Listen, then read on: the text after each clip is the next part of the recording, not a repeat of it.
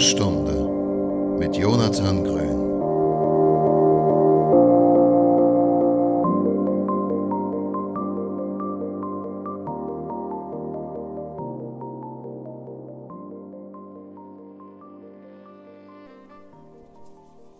Moin Moin und herzlich willkommen zur Grünen Stunde, dem Podcast von und mit mir, Jonathan Grün. Heute in Folge Nummer 1 und auch heute habe ich mir wieder einen Gast dazu geholt, jemanden, der mich schon sehr lange kennt, jemand, der mich in den verschiedensten Lebensphasen begleitet hat und äh, ja, die unterschiedlichsten Erfahrungen mit mir äh, schon geteilt hat und da vielleicht auch ein bisschen aus dem Nähkästchen plaudern wird. Und bevor ich lange um den heißen Brei herumrede, hallo Karl. Hallo Jonathan. Wie geht's dir? Alles wunderbar. Und bei dir? Alles grün? Bei mir ist auch alles grün, auch der grüne Tee, der hier vor mir steht. Und bei dir? Kann mich nicht beklagen. Das ist doch, das ist doch super. Dann, äh, dann mal die obligatorische äh, Frühstücksfrage. Was, was gab es heute Morgen zum Frühstück bei dir? Es gab äh, Knäckebrot mit Serrano-Schinken. Sehr gut, sehr gute Schinkenauswahl auch. Könnt's mich. Ja, Genießer. Und was gab's bei dir? Bei mir gab es ähm, Bananenpfannkuchen aus Bananen, Eiern und Erdnussbutter. Erdnussbutter? Bist du so amerikanisiert oder? Nee, eigentlich gar nicht, aber ich habe äh, nach, lange nach einer Zutat gesucht, um die Eier und die Bananen irgendwie ein bisschen äh, dem Ganzen eine bessere, eine festere Konsistenz zu geben. Und ähm, dann bin ich irgendwann auf Erdnussbutter gekommen. Und äh, wenn man das nur mit Eiern und Bananen macht, dann schmeckt das zwar auch hervorragend, aber die lassen sich dann sehr, sehr schwer wenden und gehen dann meistens kaputt bei, zumindest bei mir. Mit der Erdnussbutter klappt das eigentlich ziemlich gut. Machst du die auch selber? Nein, die mache ich, die mache ich nicht selber. Wäre zwar nicht weit hergeholt, aber die kaufe ich immer in ein Kilo Eimern aus dem Internet. Nicht aus dem SB-Union? Nein, nicht, nicht aus dem Großhandel. Ja, dann äh, nochmal äh, zu dir, Karl. Äh, vielleicht eine kurze Vorstellung. Äh, du bist jemand, der mich schon jetzt seit über zehn Jahren kennt und der äh, relativ viel mitbekommen hat. Ich sage jetzt mal live über die letzten Jahre und äh, da vielleicht auch die ein oder andere Anekdote aus dem Nähkästchen erzählen kann, denke ich. Ich kann ja bestimmt mal ins Detail gehen, wie ich alles mitbekommen habe. Vom Anfang, von der Mitte bis jetzt. Ja, das sind doch, äh, das sind doch auf jeden Fall gute, gute Aussichten. Beim Thema Morbus Crohn und äh, generell auch so ein bisschen der Fokus heute die Ernährung ist, denke ich, auch ein ganz guter Einstieg. Äh, eine, eine kleine Anekdote, wie wir damals zusammen, das ist jetzt bestimmt schon einige Jahre her, äh, erinnere ich mich noch ganz gut dran, das Staffelfinale von How I Met Your Mother geguckt haben bei dir, du erinnerst dich vielleicht noch, und Hotdogs gegessen haben. Ja, ist einige Jahre her. Wir haben ziemlich viel Aufwand betrieben. Sah noch unverschämt gut aus an dem Abend. Hm. Letztendlich war es dem schlechten Staffelfinale eigentlich gar nicht wert gewesen. Leider nein. Aber äh, wenn du jetzt daran zurückdenkst und wenn du das mit heute vergleichst und äh, die Betonung lag ja auch ein bisschen auf Hotdogs, äh, so ähm, wie hast du mich damals wahrgenommen? Was habe ich zu dem Zeitpunkt so für einen Eindruck auf dich gemacht? Und ich meine jetzt sowohl äh, ja mehr mehr physisch als psychisch, auch beim Thema Ernährung natürlich. Beides ziemlich stabil. Also du warst physisch sehr dünn früher, Hm. dünn und lang. That Der lang-. Ja, Und- der lange von Tetris. Ja, genau der. Und ähm, also psychisch warst du ganz normal erst rein. Und physisch, man, ich wusste nicht, dass du irgendwelche äh, Beschwerden hast. Du konntest in meinen Augen alles essen, wonach dir gelüstet, ob wir nun bei Subway oder Burger King waren früher, Oh ja. so eklig das auch klingen mag. Äh, ich kannte dich nicht mit irgendwelchen Beschränkungen. Und so auch an dem Abend war für mich alles ganz normal. Wir haben ungesunde Sachen eingekauft und haben die verzehrt. mit Freude. Ja, äh, das, das stimmt natürlich. Das äh, denke ich auch ein ganz guter äh, Einstieg, wenn man das mit, mit heute vergleicht, wo wir, denke ich, dann auch später nochmal ähm, also ein bisschen ins Detail gehen werden und dann wird man vielleicht auch ein bisschen eher merken, warum ich das mit den Hotdogs jetzt so krass hervorheben wollte. Ich würde bei mir selbst äh, vielleicht einfach mal ein bisschen tiefer einsteigen, weil du hast ja eben selber schon gesagt, du hast mich relativ ziemlich normal wahrgenommen, ohne irgendwelche Einschränkungen. Und ich habe dir das ja auch, glaube ich, ähm, auch, ich habe dir das ja auch äh, relativ spät, glaube ich, erzählt. Also nicht, nicht irgendwie an, erst, an dem ersten Tag, an dem wir uns kennengelernt haben, logischerweise. Ich kann dir, soll ich dir mal die Stelle erzählen? Äh, gerne. Ganz off-text-mäßig. Äh, gerne, sehr gerne. Ähm, kannst du dich an einen Geburtstag erinnern in NRW von einer Freundin, die, weiß nicht, es war so zweieinhalb Stunden weg. Es war ein Geburtstag. Die hat da studiert in der Stadt. Ja. Und äh, wir wollten da als Gruppe mit Freunden halt hinfahren mit mehreren Autos. Und ähm, es war nicht ganz sicher, äh, ob du da die Reise mit antrittst, weil du hast kurzfristig gesagt, dir geht's gesundheitlich überhaupt nicht gut. ja. Und ähm, für mich war das komisch. Ja, ich kenne ihn, so kenne ich ihn gar nicht. Warum sagt er sowas ab? Er freut sich eigentlich total darauf. Das waren zumindest die Worte, die er vorher gewählt hat. Und da war ich äh, ein bisschen stutzig geworden. Hm. Und du hattest dann auch äh, abgesagt an den Abend. Und die ähm, Tage danach hatte ich dann auch mal dich gefragt, wieso, äh, was war denn da los? So kenne ich dich gar nicht. Mhm. Und es war auch keine einmalige Sache. Danach ging das auch mal öfters kam das vor, wo wir was geplant hatten und du hast dann irgendwie gesagt, gestern ging es mir gar nicht gut, heute mäßig besser, morgen muss ich schauen, ob, ob wir überhaupt irgendwie was machen können. Ja. Und dadurch bin ich immer mehr dahinter gekommen, hab dir auch Fragen gestellt, was genau fehlt dir, was, was ist da nicht richtig. Und so bin ich eigentlich mehr oder weniger auf deine Krankheit auch aufmerksam geworden. Ja, das stimmt. Das hatte ich, äh, hatte ich fast schon wieder verdrängt. Vor allem so ein bisschen auch den, den Auslöser, den ich ja mehr oder weniger dir dann auch gegeben habe, überhaupt mal nachzufragen, weil ich habe das äh, so ziemlich niemandem erzählt. Also nicht mit 10, nicht mit 15 und eigentlich auch nicht mit 20. Also das wussten, also die Leute, die es in meinem engsten Kreis irgendwie wussten, die konnte ich eigentlich grundsätzlich äh, an einer Hand abzählen, tendenziell eigentlich sogar eher an wenigen Fingern, wie du auch, wie du auch an dir gemerkt hast. Und ich hatte auch irgendwie nie das Bedürfnis, ähm, das den Leuten äh, mitzuteilen, vor allem weil ich mich selbst nie so krass eingeschränkt fühlte, dass ich jetzt irgendwie, äh, irgendwie permanent nach, Ausreden, äh, nach Ausreden suchen musste oder dann vielleicht auch mal einen Grund irgendwie angeben konnte, äh, warum ich jetzt hier und da vielleicht schon wieder abgesagt habe. Aber ja, wie du gerade so schön gesagt hast, das so ein, so ein bisschen nachgefragt und äh, ich habe dann immer so ein bisschen mehr erzählt und irgendwann habe ich halt gesagt, ja, ich habe äh, ich hab die Diagnose Morbus Crohn und es wird sieht so und so aus bei mir, ich nehme die und die Medikamente und äh, ja, so und so sieht's halt aus. Interessant. Und böse zugleich. Was ging, was ging dir in dem Moment durch den Kopf, als ich dir das zum ersten Mal erzählt habe? Ähm, ich habe das in meinen jungen Jahren eigentlich äh, ziemlich locker genommen. Ich dachte mir, ja gut, bisschen Bauchschmerzen, ein bisschen am Kotzen gewesen, kriegt dann ein paar Salzstangen und eine Flasche Cola und dann ist alles wieder tippitoppi und dann gibt es keine Probleme mehr. Aber als sich das dann auch halt wiederholt hat und auch kontinuierlich gesteigert hat von der, wie oft das einfach passiert war oder ist, wurde ich natürlich stutzig und war auch für mich komisch. Ja, das war für mich, für mich auch äh, sehr komisch, vor allem das dann nach und nach dem einen oder anderen dann vielleicht doch mal ähm, zu erzählen und auch vielleicht mal ein bisschen mehr ins Detail zu gehen und die eine oder andere Sache vielleicht auch mal gerade zu rücken oder wirklich äh, ja, zu erklären. Da wären wir eigentlich dann auch beim Thema, bei dem ich ähm, dann auch mal ein bisschen breit gefächerter vielleicht einsteigen würde, nämlich der Diagnose selbst. Ich habe es eben schon gesagt. Ich war zehn Jahre alt, als ich die Diagnose bekommen habe und ähm, ich hatte bereits hinter mir einen, das werde ich nie vergessen, einen dreiwöchigen Krankenhausaufenthalt. Ich war da gerade, ich muss relativ sicher, dass ich in der vierten Klasse war. Sag dann drei Wochen lang im Krankenhaus, weil natürlich die Symptome, die du auch eben schon ein bisschen genannt hast, dem Ganzen vorweggingen, irgendwie Bauchschmerzen, teilweise dann auch ein bisschen krassere Bauchschmerzen, Übelkeit, Durchfall, so halt eigentlich klassische Symptome auch äh, für die Krankheit. Aber es hat wirklich wochenlang gedauert, bis sie dann im Krankenhaus auch wirklich wussten, äh, was ich jetzt habe und dann auch mit einer gesicherten Diagnose zu mir konnten. Ich habe das damals auch nicht, mit zehn Jahren hast du den Weitblick gar nicht.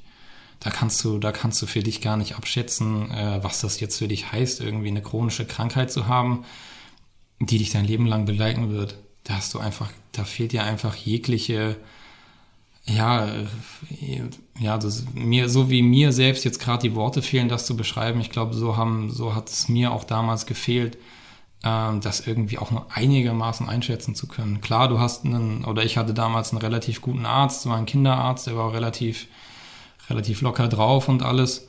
Ähm, hat das auch ganz gut rübergebracht. Äh, so die Eltern sind natürlich auch noch da und haben einem versucht, das irgendwie äh, klar zu machen, aber insgesamt gehst du dann aus dem Krankenhaus raus, hast irgendwie dein, dein Cortison da am Start, nimmst das ein paar Wochen dann wird's wieder besser und so, das Leben geht halt weiter und dann nimmst, nimmst du das vielleicht gar nicht mehr äh, so intensiv wahr, zumindest nicht, wenn du äh, nicht dauerhaft Symptome hast. So war es zumindest bei mir. Also ähm, als ich aus dem Krankenhaus raus bin und dann, ich will jetzt nicht sagen vollgepumpt mit Medikamenten, aber die Cortisondosis war schon so hoch, dass ich äh, in der Zeit, in äh, der ich dann in die Schule wieder reingegangen bin, haben mich dann natürlich die Klassenkameraden auch direkt äh, so gefragt, hier, was ist los und so, was jetzt lang nicht da, PS, äh, krasse Hamsterbäckchen, die du da am Start hast. So, ne, so eine klassische, äh, klassische Nebenwirkung von Morbus Crohn sind halt diese, diese Hamsterbäckchen, wie man so schön sagt. Und äh, du weißt halt gar nicht, äh, wie sollst du jetzt irgendwie, wie sollst du damit umgehen, wie sollst du darauf eingehen. Und wie ging das weiter für dich?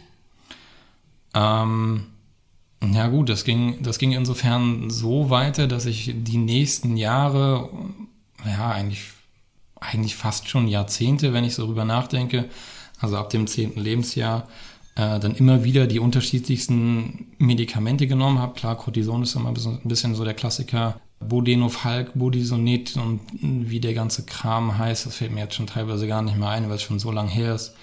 Und ähm, das ist ja prinzipiell eine Krankheit, die schubweise auftritt oder halt eben chronisch ist, wie der Name ja schon sagt. Das heißt, kommt, es kommt und geht.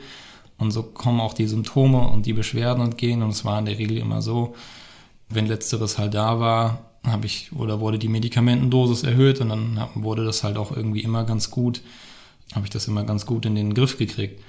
Ähm, man muss aber auch dazu sagen, dass ich bereits vor dem zehnten Lebensjahr, also schon, schon als ja, mehr oder weniger Kleinkind, zum einen diverse Lebensmittelunverträglichkeiten hatte, die nachgewiesen wurde, unter anderem Weizen, betone ich jetzt mal, weil das wird später noch eine große Rolle spielen, aber auch zum Beispiel Milchprodukte. Und ähm, ich erinnere mich daran, dass äh, ich früher eine sehr lange Zeit schon vor, Morbus Crohn, vor der Morbus Crohn äh, da irgendwie diagnostiziert wurde. Hatte ich bereits eine lange Phase hinter mir, in der ich äh, keine Weizenprodukte gegessen habe und im Prinzip alles aus Dinkel war. Dinkelbrot, Dinkelkekse, Dinkeltee, keine Ahnung. Und das äh, fand ich auch damals schon, schon irgendwie nie richtig geil. Ja, muss hart gewesen sein. Ja, das war es in der Tat, vor allem in, in, so einem, in so einem sehr jungen Alter auch. Ja, ich denke mal, gerade wenn du äh, Freunde bei dir hattest oder du bei Freunden warst, war das bestimmt auch schwierig rüberzubringen. Ja, auf jeden Fall. Also ich erinnere mich an diverse äh, Kindergeburtstage, wo, äh, klar, was gibt's auf Kindergeburtstagen, so, so hin und wieder den Klassiker, so Familienpizzen, die dann auf dem Tisch stehen. Und äh, da erinnere ich mich an den einen oder anderen Geburtstag, äh, an dem ich dann äh, da meine Dinkelpizza hatte. Das in dem Alter, so rückblickend muss ich schon sagen, schon, ja, irgendwie auch komisch auf eine krasse Art und Weise, vor allem wenn du den anderen Kindern, die irgendwie ringsherum sitzen, das gar nicht so richtig, also weil du es selber nicht richtig begreifst und du kannst es vielleicht auch den Kindern, die drumherum rumsitzen, gar nicht so richtig begreifen, warum du jetzt nicht die Pizza aus dem Karton isst, sondern irgendwie die selbst äh, gebackene, mitgebrachte Dinkelpizza. Das äh, war schon war schon ein bisschen komisch. So aus heutiger Sicht muss ich sagen, so irgendwie 20 Jahre später, wenn ich irgendwo sitze und mein eigenes Essen mitbringe, dann ist das für mich das Normalste der Welt. Ich kann das jedem erklären der es irgendwie wissen will. Äh, die meisten sind dann auch relativ neugierig und aufgeschlossen und verstehen das auch total, weil im 21. Jahrhundert gefühlt jeder zweite entweder Laktoseintolerant ist, ähm, eine Weizenunverträglichkeit hat, Glutenunverträglichkeit oder irgendwie Fructoseintolerant ist. Also wenn du irgendwie zehn Leute am Tisch setzt, dann äh, werden fünf von denen irgendwas nicht essen können. Kann ich so bestätigen. Ja, ein bisschen auch aus eigener Erfahrung wahrscheinlich. Ich war laktoseintolerant, aber ja. sonst bin ich sehr tolerant. auch das ist wichtig. Ja. Aber ja, also um deine Frage nochmal äh, aufzugreifen, wie es danach weiterging. Ähm, also wie gesagt, ich hatte diverse Medikamente. Da wurde dann auch immer geguckt, was verträgt der Junge irgendwie am besten. Sowas kann man vielleicht auch ein bisschen länger mal nehmen. Was natürlich auch immer ein bisschen kritisch ist in dem Alter, vor allem in der Wachstumsphase. Äh, dauerhaft Cortison zu geben, wird grundsätzlich nicht empfohlen, weil das unter anderem zum Beispiel auch das Wachstum einschränken kann. Also vor allem im Kindesalter diese Krankheit irgendwie in den Griff zu kriegen, ist relativ, ja, will eigentlich schon sagen, schwierig, weil ähm, mit den ganzen Nebenwirkungen äh, musst du dann halt auch erstmal klarkommen. Und wie gesagt, du bist halt in der Entwicklung. Da musst du dann halt, äh, musst du dann gucken als Arzt, wie du das irgendwie hinbekommst. Aber mein Arzt hat es äh, rückblickend erstaunlich gut hinbekommen. Ich war dann auch nicht unter einer Dauermedikation, wie gesagt, mal, mal wieder, mal, mal wieder, mal wieder, hast Zungenbrecher, mal wieder mehr, mal wieder weniger Medikamente. Ähm, und irgendwann habe ich mich auch daran gewöhnt, dass ich ähm, in regelmäßigen Abständen zu meinem Kinderarzt, Schrägstrich Gastroenterologen gegangen bin der hat Blutbildkontrollen gemacht und ich habe mich irgendwann, dran, irgendwann daran gewöhnt, äh, teilweise alle drei bis vier Monate irgendwie mein Blutbild kontrollieren zu lassen. Gewicht, Körpergröße und noch ein paar so andere Vitalwerte, die natürlich irgendwie dann schon wichtig sind, wenn man, wie gesagt, gerade in der Wachstumsphase ist. Und ähm, ja, das hat eigentlich ganz, ganz gut geklappt. Hattest du schon vorher irgendwelche Symptome gehabt? Bis auf die Lebensmittelunverträglichkeiten?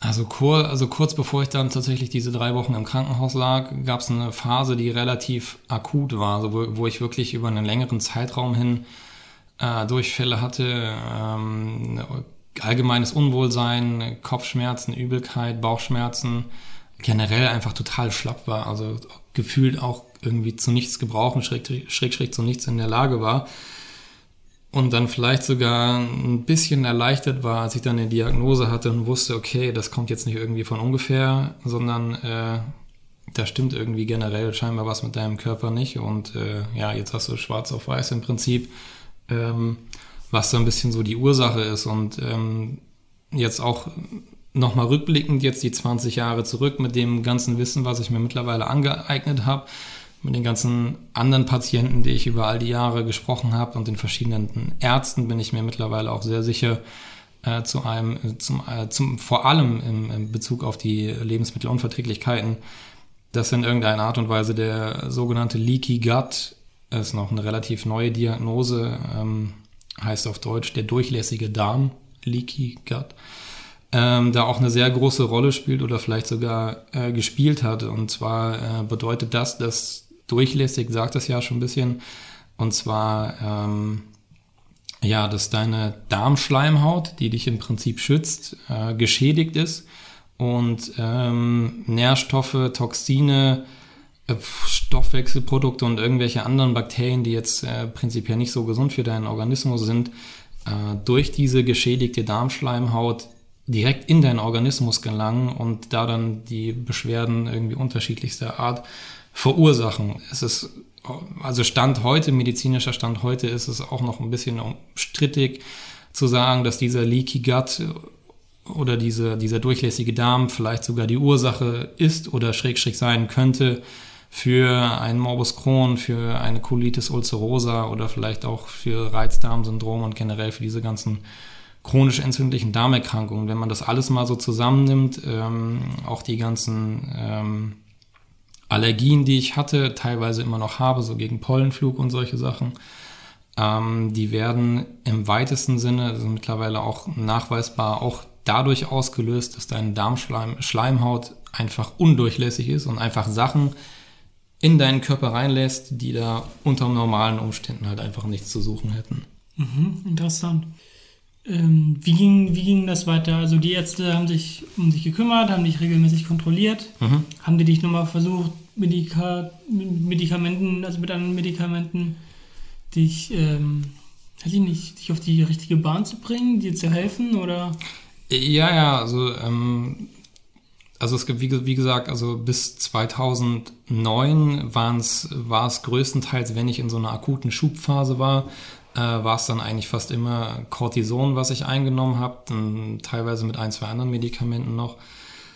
Und ähm, so 2008, 2009 herum hatte ich dann nochmal äh, eine etwas stärkere Schubphase.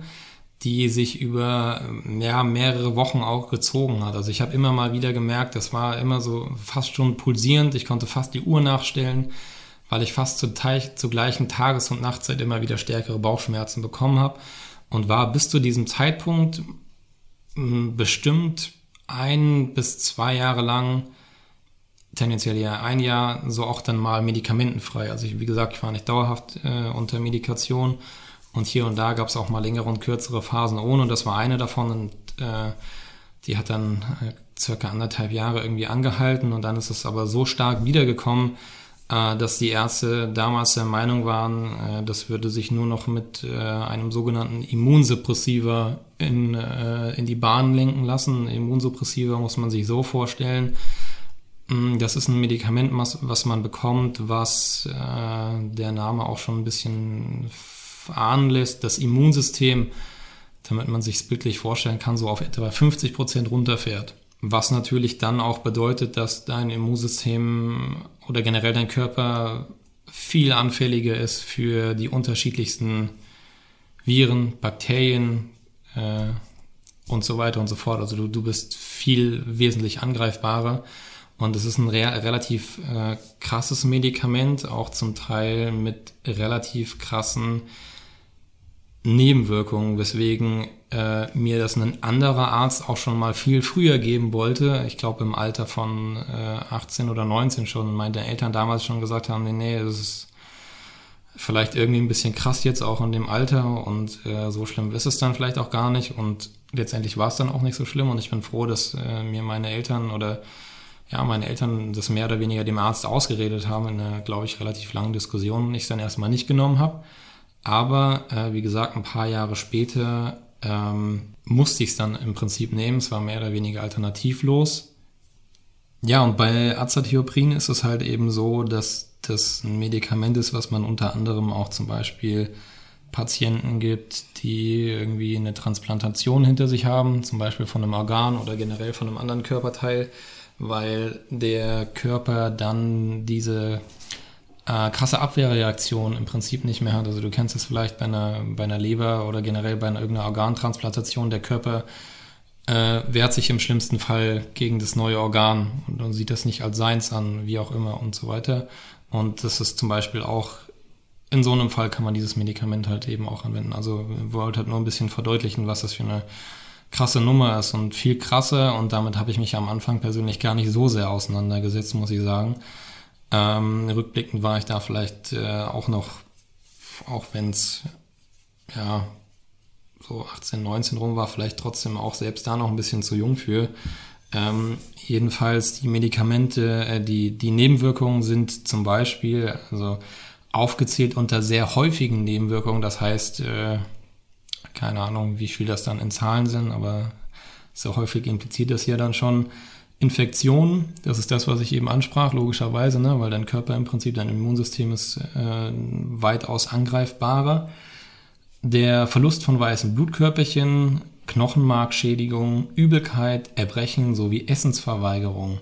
In Klammern bei Rheumapatienten, gut war ich jetzt nicht, aber das klingt jetzt für Nebenwirkungen, die sehr häufig auftreten, klingt das schon mal relativ viel. Aber selbst wenn wir zu den häufigen Nebenwirkungen kommen, Blutbildstörung, Übelkeit, Appetitlosigkeit, Erbrechen, Bauchspeiseldrüsen, Bauchspeicheldrüsenentzündung, Hach- und Zungenbrecher, ähm, Leberfunktionsstörung, gut nur bei Organverpflanzung, aber trotzdem Haarausfall.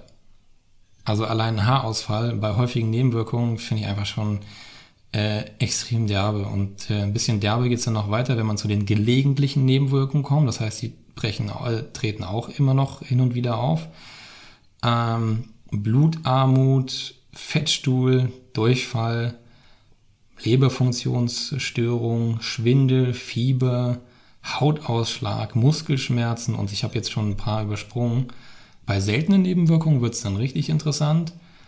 Auch da wieder Haarausfall, lebensbedrohliche Leberschäden, ja, weil äh, man darf nicht vergessen, das wird auch über die Leber, über die Leber verstoffwechselt. Was äh, kleiner, äh, kleiner äh, Ausstieg, was übrigens auch dazu beigetragen hat, dass ich in der gesamten Zeit äh, sehr, sehr wenig Alkohol getrunken habe, teilweise gar keinen. Äh, weil, Kann ich bestätigen? Ja, genau, weil das nämlich auch äh, darüber entsprechend verstoffwechselt wird. Und äh, ja, Lungenentzündung steht hier auch noch. So, dann kommen wir zu sehr seltenen Nebenwirkungen und da steht an erster Stelle der Tod. Tod, Lungenentzündung, schwerer Durchfall, Darm, äh, Darmentzündung und Blutkrebs.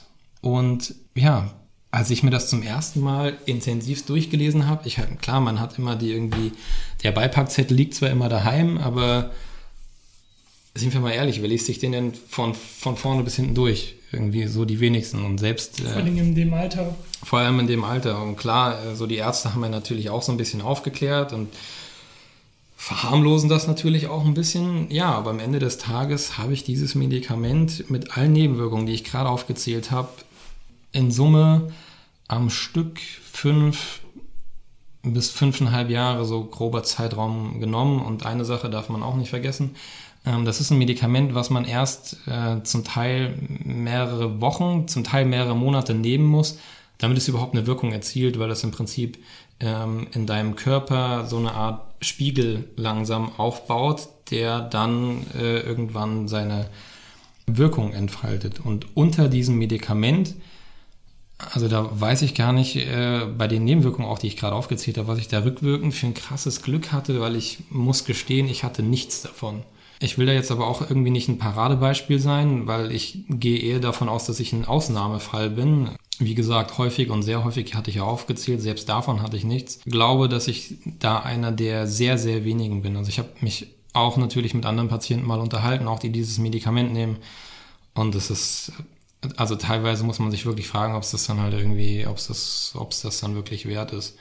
Und als ich mich intensiv damit auseinandergesetzt habe, nämlich das war dann so 2014, da habe ich mir dann erstmalig so die Frage gestellt, ähm, zu dem Zeitpunkt habe ich das Medikament so ungefähr vier Jahre lang genommen, täglich muss man dazu sagen. Ich weiß jetzt nicht mehr die genaue Dosis, aber ich glaube, es waren morgens 50 Milligramm und abends kann jetzt aber auch daneben liegen, dafür ist es zu lange her, aber auf jeden Fall morgens und abends. Überall, wo ich hingegangen bin, wenn ich auf Reisen war oder Schulausflug oder sonst irgendwo, ich hatte das immer dabei, das war ein Teil von mir. Ich bin morgens aufgestanden, habe das genommen, ich bin abends zu Bett gegangen, habe das genommen. Und das Gefährliche, und das äh, habe ich auch relativ spät erkannt, ähm, ist vielleicht auch ein bisschen, dass du dich daran gewöhnst. Du gewöhnst dich so, der, so sehr daran und du gewöhnst dich auch so sehr daran, dass du im Prinzip, also ich war auch so 70, 80 Prozent beschwerde- und symptomfrei und du, du äh, gewöhnst dich so sehr daran, dass du es gar nicht mehr in Frage stellst. Du stellst diese Medikamenteneinnahme nicht mehr in Frage, sondern du nimmst es halt einfach. Du merkst, es geht dir gut damit. Warum sollst du das Medikament absetzen? Da freut sich Bayer da freut sich Bayer, da freut sich vielleicht Roche und da freut sich vielleicht auch irgendein anderer Pharmakonzern, der das herstellt. Ich weiß gar nicht mehr, welcher das war. Aber ja, du sagst es, da freut sich der, da freut sich die Pharmaindustrie. Ja.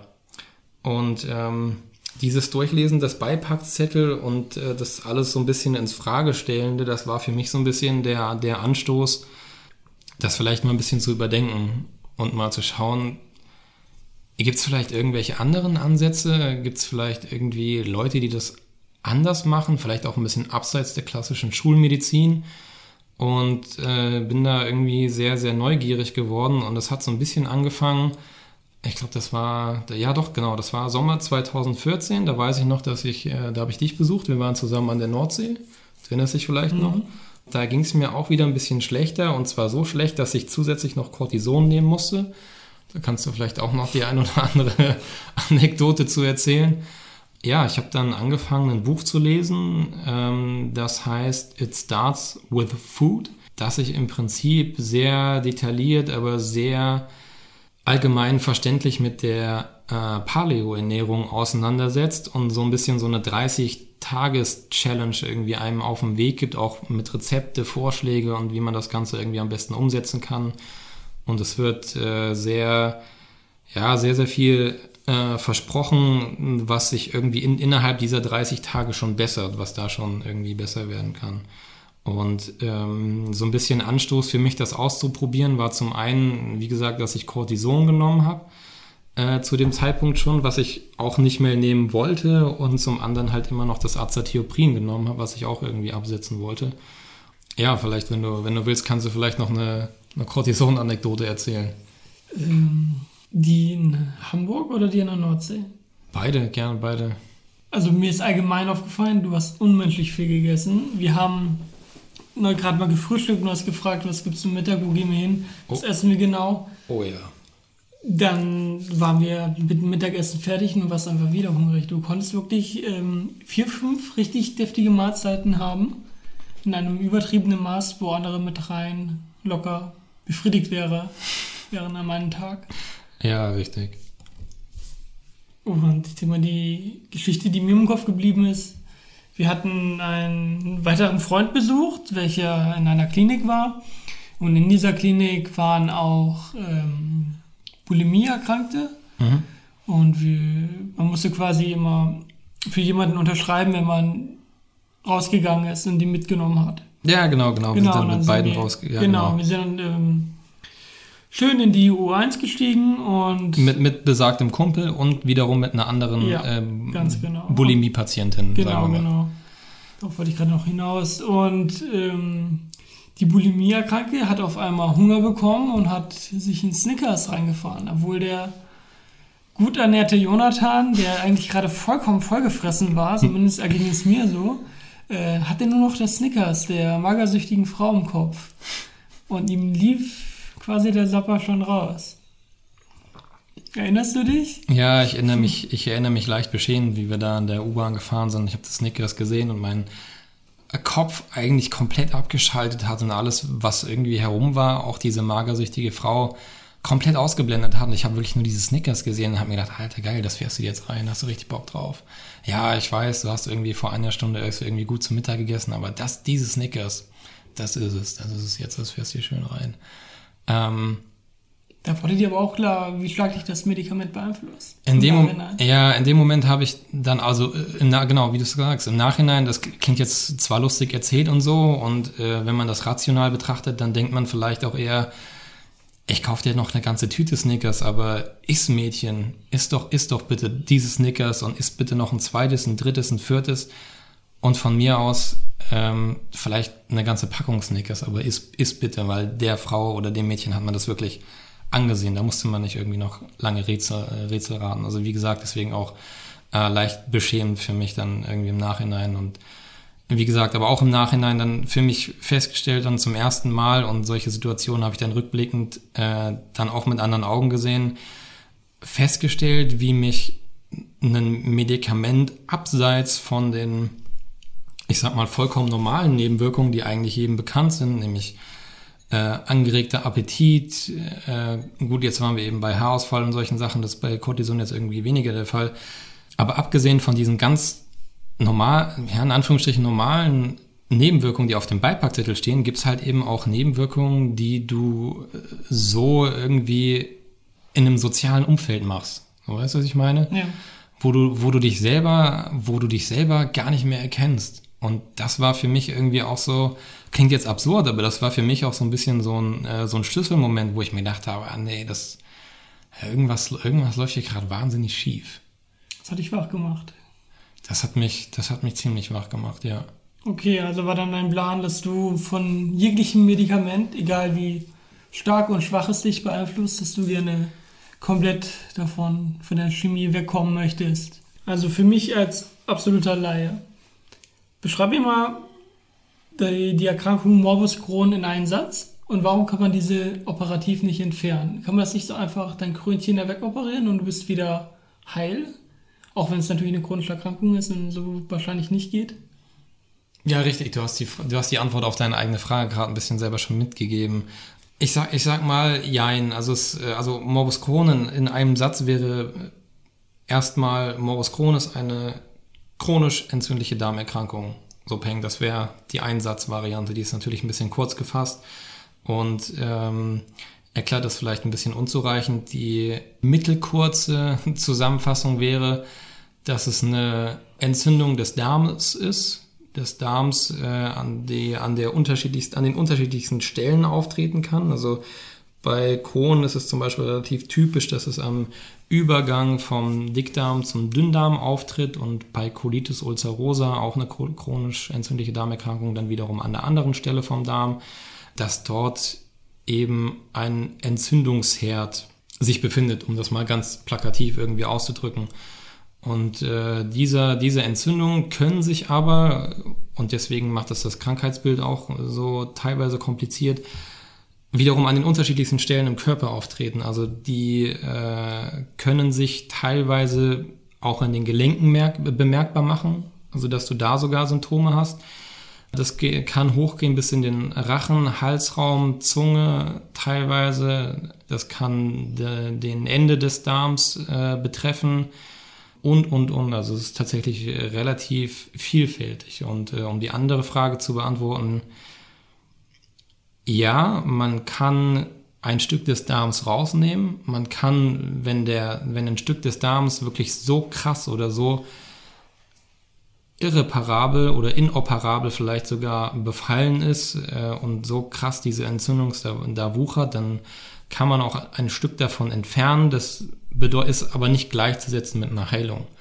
Also die Beide Krankheitsbilder, also Colitis als auch Crohn, sind nach wie vor klassifiziert als unheilbar, sprich, das hast du dein Leben lang bei dir und genau aus diesem Grund bringt auch selbst äh, so eine äh, Entfernung eines bestimmten Darmabschnitts keine dauerhafte Befriedigung. Also es wird die Symptome wahrscheinlich lindern und dir wird es danach auch besser gehen.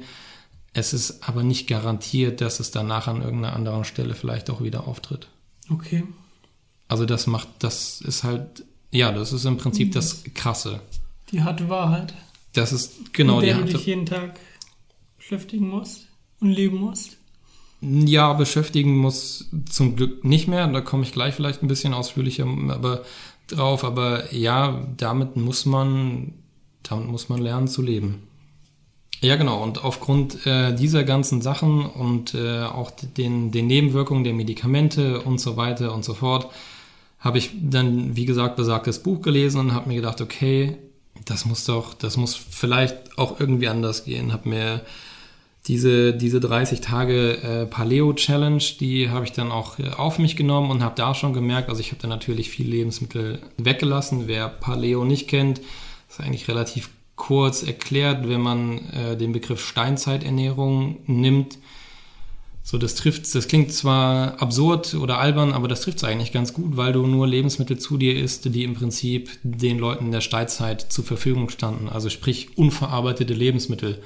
Fisch, Fleisch, Gemüse, Eier, Nüsse, Samen, ne, halt solche Dinge. Halt auch kein Getreide, keine Milchprodukte, keine verarbeiteten Lebensmittel, keine, keine Zusätze, kein Glutamat, äh, so das bleibt halt alles außen vor. Und da habe ich schon gemerkt, okay, damit geht es mir schon mal irgendwie ein bisschen besser, obwohl ich teilweise dann auch noch gleichzeitig die Medikamente genommen habe. Und das so ein bisschen schwierig für mich war abzuschätzen, ist das jetzt wirklich gerade die Ernährungsumstellung, die da jetzt einen positiven Effekt hat, oder sind es vielleicht doch die Medikamente, die einen positiven Effekt haben? Und um das irgendwie so ein bisschen rauszufinden und wirklich sagen zu können, was hilft mir denn jetzt eigentlich gerade wirklich und geht es vielleicht auch ohne die Medikamente, ähm, habe ich dann so ein bisschen den Entschluss gefasst, nochmal eine abgewandelte Version von dieser Paleo-Ernährung zu machen. Die nennt sich äh, Paleo-AIP, das sogenannte Autoimmunprotokoll. Das ist eine Art der Ernährung, die äh, noch ein bisschen Paleo, sag ich mal, modifiziert und im Prinzip dann nochmal die Eier weglässt, Nüsse, Käse und Milchprodukte weglässt und auch Nachtschattengewächse. So, weil die alle auch so ein bisschen in der Vermutungen stehen auch irgendwie bei vielen Menschen Entzündungen auszulesen, äh, auszulösen, vor allem wenn man eine Autoimmunerkrankung hat. Wobei auch da, da habe ich ja mit Paul in der letzten Folge schon drüber diskutiert, ähm, immer noch nicht jetzt zu 100% klar ist, ist Morbus Crohn jetzt eine Autoimmunerkrankung oder nicht. Aber das ist, war mir zu dem Zeitpunkt egal. Ich habe mir gedacht, ich mache das mal. Habe auch da das Ganze durchgezogen für einen längeren Zeitraum, habe aber leider den Fehler gemacht, dass ich massivst nicht nur meine Ernährung geändert habe, sondern auch äh, massivst weiter Sport gemacht habe. Und darauf war die Ernährung halt einfach nicht ausgelegt. Deswegen bin ich da dann äh, wieder ziemlich dünn geworden, was ich, äh, was ein bisschen gedauert hat, bis ich das realisiert habe.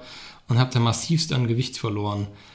Und dann habe ich noch mal ein bisschen weiter recherchiert, auch im Internet, in Foren, Büchern etc. viel gelesen, habe irgendwann äh, bin irgendwann zur SCD gekommen, zur speziellen äh, Kohlenhydrat-Diät, wie es äh, übersetzt heißt, und habe festgestellt, dass die entwickelt wurde, um ja primär damals eigentlich, also das äh, Konzept ist schon ein paar Jährchen alt, Reizdarmpatienten zu behandeln und zum Teil auch Patienten mit Colitis äh, ulcerosa. Und da habe ich mir gedacht, ja, das klingt doch eigentlich nach der Ernährung für mich. So, das ist eigentlich doch genau das, wo ich jetzt irgendwie lange nachgesucht habe. Das probiere ich mal aus.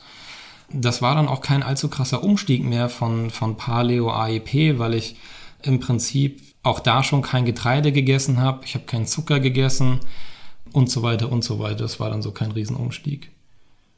Und dann habe ich das mit meiner damaligen Ärztin besprochen, habe gesagt, oh, ich würde das gern durchziehen, ich würde auch gerne Medikamente absetzen, so ist das okay für sie. Und für sie war es okay, weil ich zu dem Zeitpunkt äh, viele, viele Monate wieder bereits beschwerdefrei und symptomfrei war.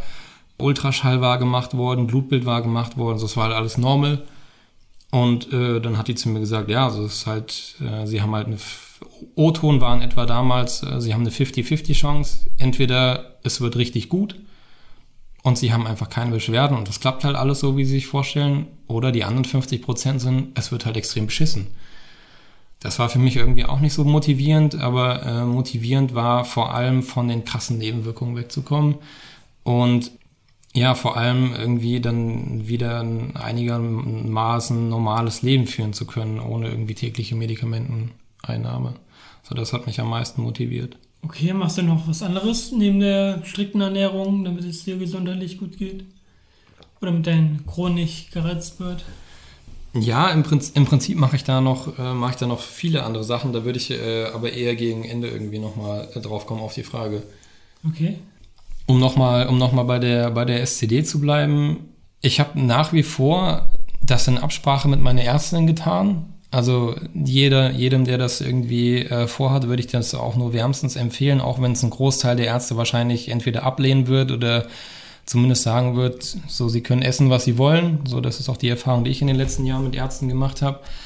Aber es ist auf jeden Fall sinnvoll, natürlich regelmäßige äh, Blutbildkontrollen zu machen, um halt irgendwie zu schauen, gehen die Entzündungswerte irgendwie wieder hoch oder bleiben die unten. So, das ist letztendlich auch das Ausschlaggebende, wenn du dein, dein Blut kontrollieren lässt und die Entzündungswerte, wie zum Beispiel Klassiker CRP, generell Blutkörperchen etc., was es nicht noch alles gibt, wenn das halt alles im Normbereich ist und dann äh, spricht halt überhaupt nichts dafür, beziehungsweise dann spricht natürlich viel mehr dagegen, diese Ernährung so durchzuführen. Und ich war dann nach knapp einem halben, dreiviertel Jahr dann nochmal wieder da und es, es war halt alles top. So, ich hatte halt, ich hatte absolute Traumwerte, äh, CRP, Cholesterinwerte, Blutkörperchen, Leukozyten, Thrombozyten, wirklich komplett einmal das große Blutbild gemacht und es war halt alles, war halt alles im Normbereich. Also ich hatte im Prinzip äh, die Werte wie, ja, will nicht sagen wie von einem jungen Gott, aber es war halt alles, es war halt alles super. Das klingt ja nach einem Happy End. Also wenn man sich die Krankheit oder die Medikamente und was du alles aufgezählt hast und auch ins Detail gegangen bist, wenn man sich das mal reflektiert, denkt man eigentlich, man ist äh, schwer krank. Ja, in, in, in der Tat. Also ähm, schwer krank, vor allem dann, wenn du mit Leuten in Kontakt bekomm, kommst, die noch nie was davon gehört haben. Und wie ich auch in der letzten Folge zu Paul gesagt habe, so liest dir mal den Wikipedia-Artikel durch. Da wird dir schon beim ersten Absatz äh, ziemlich schlecht. Auch äh, mit dem entsprechenden Bildmaterial, was äh, teilweise in den Artikeln noch drin ist. Und ähm, das war für mich dann ja, ein Happy End war es noch nicht. Also das war dann so ungefähr ein halbes, dreiviertel Jahr, wo ich gesehen habe, okay, das klappt hier irgendwie alles ja ziemlich gut. Das sollte ich vielleicht mal weitermachen. Und es gab, also es gab von den, von den ärztlichen Untersuchungen her, von, von allen, die gemacht wurden, gab es einfach keinerlei Auffälligkeiten mehr. Und gleichzeitig habe ich immer mehr in Foren äh, vor allem von Personen, Menschen gelesen, die genau das Gleiche gemacht haben und die, die auch genau das Gleiche berichtet haben. Und äh, was man halt eben auch nicht vergessen darf, das unterschätzen auch viele, wenn du so eine Krankheit sehr lange hast, und bei mir waren es 17 Jahre zu dem Zeitpunkt, wo ich wirklich radikal die Ernährung mal angefangen habe umzustellen, oder, oder 16 Jahre, je nachdem, wie man das sehen will. Ah, du darfst einfach nicht vergessen, dass so ein Darm einfach extrem viel Zeit braucht, sich da halt wieder zu erholen oder irgendwie mal einigermaßen normal zu werden. Deswegen habe ich mir einfach gedacht, so, hey, das ist irgendwie das Beste, was du machen kannst. Dir geht's super. Du nimmst keine Medikamente mehr. Ja, und das war für mich top. Und das hat mich einfach extremst motiviert. Deswegen heute, das kann man vielleicht mal dazu sagen, heute ist jetzt äh, Ende April, morgen äh, Ende März, morgen ist der 1.4.2018. Morgen, exakt morgen, habe ich auf den Tag genau diesen ganzen Quatsch drei Jahre lang mehr oder weniger strikt durchgezogen. Respekt dafür. Danke. Also strikt sage ich hauptsächlich deshalb, weil ich habe es zwei Jahre strikt gemacht. Das war für mich auch so immer so ein bisschen so der, wie soll ich sagen, so der, ja, der Goldstandard will ich fast schon sagen, weil die meisten Erfahrungsberichte, die ich mir durchgelesen habe, haben grundsätzlich immer so ein bisschen diese Zwei-Jahres-Schwelle irgendwie in ihren Berichten gehabt und haben gesagt, ja, ab da, erst ab da ist es so wirklich dauerhaft mehr, äh, dauerhaft merkbar besser geworden. Deswegen habe ich es mir von vornherein vorgenommen, egal was, was kommt. Äh, klar, es gab auch den einen oder anderen Rückschlag, wo es mir wieder, wieder schlechter ging, wo ich vielleicht auch mal gezweifelt habe, ob ich mal wieder Medikamente nehme. Aber ich war so davon überzeugt, auch von meinem ganzen Mindset her, dass ich gesagt habe, nee, so, das, das ziehst du jetzt mal zwei Jahre durch, danach kannst du immer noch irgendwie Bilanz ziehen und das habe ich gemacht. Und nach zwei, zweieinhalb Jahren habe ich dann so langsam angefangen, auch dann mal wieder Lebensmittel zu mir zu nehmen, die vielleicht nicht SCD-konform sind, wie man so sagt. Also zum Beispiel Süßkartoffeln habe ich langsam wieder eingeführt. Also langsam wieder einführen heißt in dem Fall, dass man erstmal eine kleine Menge isst, guckt, wie bekommt das dem Körper, ein paar Tage wartet, okay, gibt es irgendwie keine Symptome, gut, dann esse ich jetzt mal ein bisschen mehr, bis man irgendwie bei einer normalen Portionsgröße angekommen ist. Das habe ich mittlerweile auch unter anderem mit Reis gemacht, mit äh, Rohkakao, also Kakaopulver, also wirklich dem rohen Kakao, habe ich das gemacht und noch ein paar anderen Sachen und versuche jetzt nach und nach so ein bisschen nicht von der SCD wegzukommen. So das Grundkonzept, kein Getreide will ich und kein Zucker will ich auf jeden Fall massiv beibehalten. Aber so ein bisschen einfach, so ein bisschen langsam, ich sag mal, langsam zurück irgendwie so zur Normalität. Mhm. Und wie, also jetzt mal Tacheles, wie schwer war wirklich die Umstellung der Ernährung? Weil für mich ist das super anstrengend, stelle ich mir das vor. Ich habe der Meinung, ich esse einmal, ich esse einen Salat und jetzt äh, habe ich mich super gut ernährt. Ein, zwei Mal die Woche und dann ist alles Chico bei mir. Und wie oft hast du auch ans Aufhören gedacht? Ja, sehr gute Frage. Ähm, also vor allem am Anfang, wie gesagt, der Umstieg oder der Einstieg ist mir nicht so schwer gefallen, weil ich, wie gesagt, vorher schon eine ähnliche Ernährung gemacht habe, bevor ich strikt die SCD gemacht habe. Was mir sehr geholfen hat vor allem, war tatsächlich einen mir einen Ernährungsplan zu schreiben, in einer klassischen Excel-Tabelle, montags bis freitags, morgens, mittags, abends, wirklich ganz simpel einfach gehalten. Äh, zum einen, um niemals, und das ist extrem wichtig, wenn man gerade am Anfang ist und wenn man vielleicht gerade dabei ist, ein paar Routinen zu entwickeln, niemals, wirklich niemals, ich muss das unterstreichen und betonen für jeden, der das irgendwie mal ansatzweise vorhat, niemals in die Situation zu kommen, nicht zu wissen, okay, es ist Freitagabend, was esse ich denn jetzt? So, weil dann kommst du relativ schnell äh, dann vielleicht auch in die Versuchung zu gehen, äh, äh, ja, in den Supermarkt zu gehen und zu sagen, ah, fuck, komm, jetzt hole ich mir dann doch mal wieder eine, eine Tiefkühlpizza und dann gucke ich mal morgen irgendwie, wie es weitergeht. Also ich muss, wusste von vornherein immer mindestens zwei bis drei Tage im Voraus, was ich esse. Was mir vor allem den Einkauf auch sehr erleichtert hat. Also wenn ich einkaufen gegangen bin, dann hat es wenige Wochen gedauert, am Ende des Tages gehst du immer in die gleichen Supermärkte, machen wir uns nichts vor, bis ich wirklich gezielt immer in die gleichen Ecken im Prinzip des Supermarkts gegangen bin, wo ich wusste, ah, okay, cool, da kriege ich reife Avocados, da kriege ich reife Bananen, da kriege ich irgendwie Cheddar, der im Übrigen bei der SCD erlaubt ist, weil es laktosefreier Käse ist, der von Natur aus laktosefrei ist. Äh, wo kriege ich dieses, wo kriege ich jenes und dann fast schon irgendwann wie so eine Art Tunnelblick äh, durch den Supermarkt gegangen bin und beispielsweise irgendwie die, die Brötchenabteilung oder die Süßwarenabteilung wirklich überhaupt nicht mehr wahrgenommen habe in dem Supermarkt, weil ich ja einfach total routiniert geworden bin, so dass es, glaube ich, in den ersten Wochen ist es wichtig und aber auch schwierig, klar. Also es ist eine Umstellung, ähm, vor allem wenn du keine Pizza und keine Pasta mehr isst und vor allem kein Zucker. Also allein kein Zucker zu essen, habe ich das Gefühl, ist für manch einen irgendwie eine größere Herausforderung, als einen Berlin-Marathon zu laufen. Ich hoffe, das hat die Frage irgendwie. Ich glaube, ich bin. Nee, ganz und gar nicht. Okay. Ich wollte eh noch auf die Frage hinaus, welches Gericht vermisst du am meisten? Aber Pizza, Pasta? Ja, doch. Ähm, also ich habe früher regelmäßig bestimmt zwei, dreimal, wie wahrscheinlich jeder normale Bio-Deutsche, Pasta gegessen. Ich kann es mal irgendwie mit einer schönen Bolognese und muss sagen, das fehlt mir mittlerweile sehr, sehr, sehr, sehr selten. Was mir hin und wieder, oder ja, um die Frage zu beantworten, am meisten tatsächlich fehlt, ist, ja, ist halt einfach eine Pizza. Eine gute italienische Pizza mit einem dünnen, schön dünnen, knusprigen Boden. Ne, wenn du so die Stücke in die Hand nimmst, dass das Stück Pizza halt, ne, dass das so steht, nicht irgendwie mhm. wabbelig runterlabert. Ja, einfach so, ein, so, ein richtig, so eine richtig schöne Pizza. Was, glaube ich, hauptsächlich des, daran liegt, dass du mit diesen ganzen Zutaten, die bei der SCD legal sind, und selbst wenn es irgendwie Kokosmehl ist oder Mandelmehl oder was weiß ich, wie viele tausend Ersatzmehlsorten es da mittlerweile gibt, du kannst in der Küche herum, herum experimentieren, wie du willst. Am Ende des Tages wirst du ein Knusprigkeitslevel von einem klassischen Pizzaboden, dann wirst du einfach nicht erreichen. Klar, so den Belag, den du oben drauf machst, so ein bisschen Tomatensoße, Käse, Schinken, weiß nicht, Pepperoni, Zwiebeln, so worauf man halt gerade irgendwie Bock hat, Paprika, also das ist ja alles auch SCD-legal, das ist ja auch alles cool und das schmeckt ja dann auch.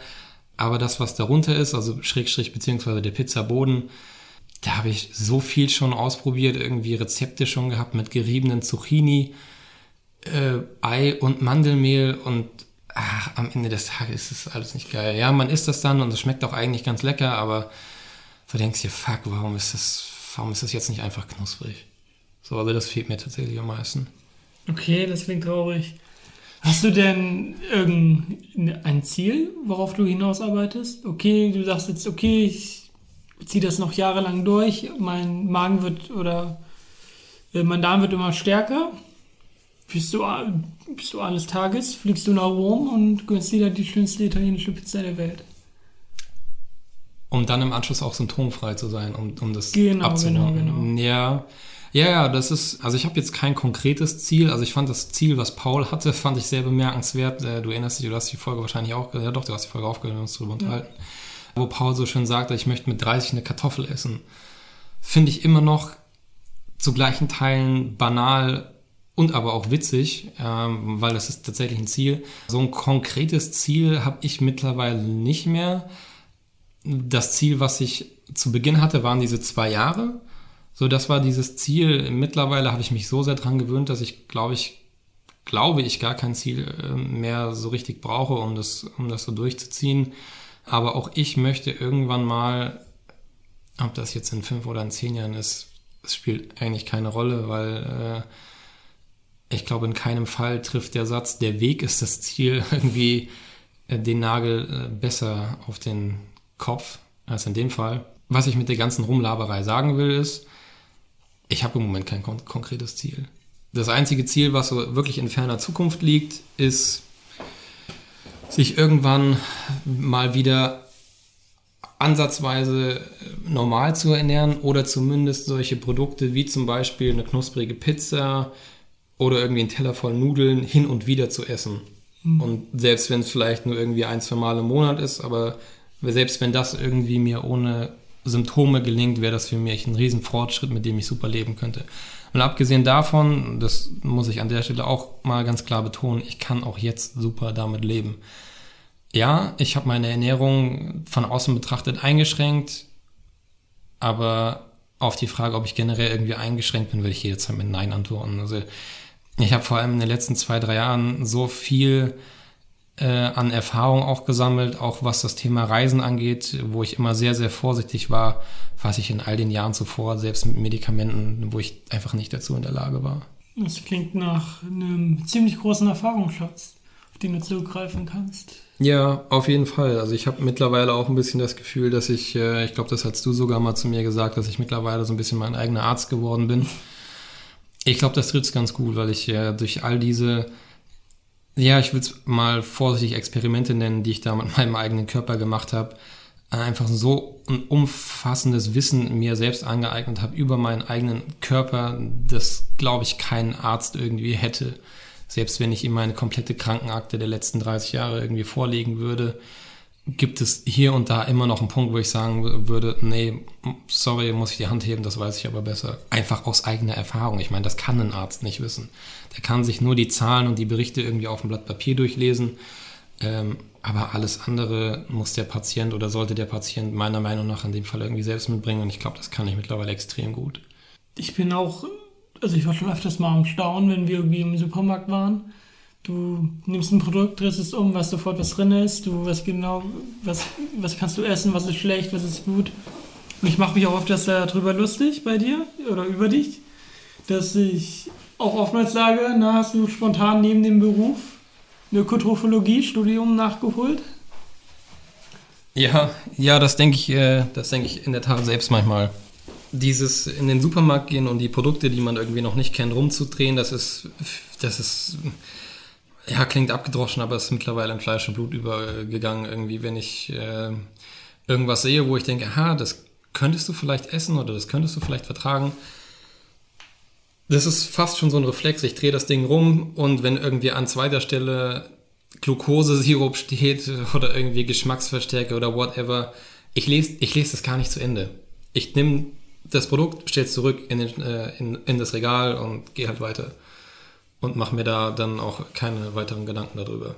Und bei den Sachen, die ich größtenteils esse, man kauft am Ende des Tages auch wenn es mittlerweile eine, eine, große Palette ist, aber man, man kauft am Ende des Tages eine sehr überschaubare Anzahl von Lebensmitteln immer wieder ein. Deswegen ist dieses, äh, ja, irgendwas, irgendwas aus dem Regal rausnehmen und rumdrehen, das kommt nur noch sehr, sehr selten vor, weil ich meistens schon sehr gut von vornherein weiß, so, das wirst du halt einfach nicht essen können. Also brauchst du es irgendwie gar nicht erst durchzulesen. Kann ich so bestätigen, als ich mit jemandem Edeka und Rewe war, gefühlt kennst du wirklich die ganze Produktpalette. ja. Und als wir mal in den USA in dem Whole Foods waren, oh Gott, ja. Da warst du, da hast du aber alles mal 180 Grad getreten, immer alles ganz genau durchgelesen. Also da hätte ich am liebsten den ganzen Tag verbracht in dem Laden, ja. Ich glaube, ich glaub, da könnte man, da könnte man fast schon eine eigene Folge irgendwie mal draus machen bei Gelegenheit. Die das, große Whole Food Sendung. Die große Whole Food Sendung, ja. Also da, man kann es jetzt nicht sehen, aber ich habe so ein bisschen Funkeln in den Augen vielleicht, wenn du siehst. Ja, und eine Träne. Und eine kleine Träne, ja, äh, aus Freude und aber auch aus Trauer, weil das Whole Foods so weit weg ist. Und die leider nicht nach Deutschland oder generell Schweiz, Österreich, Europa liefern.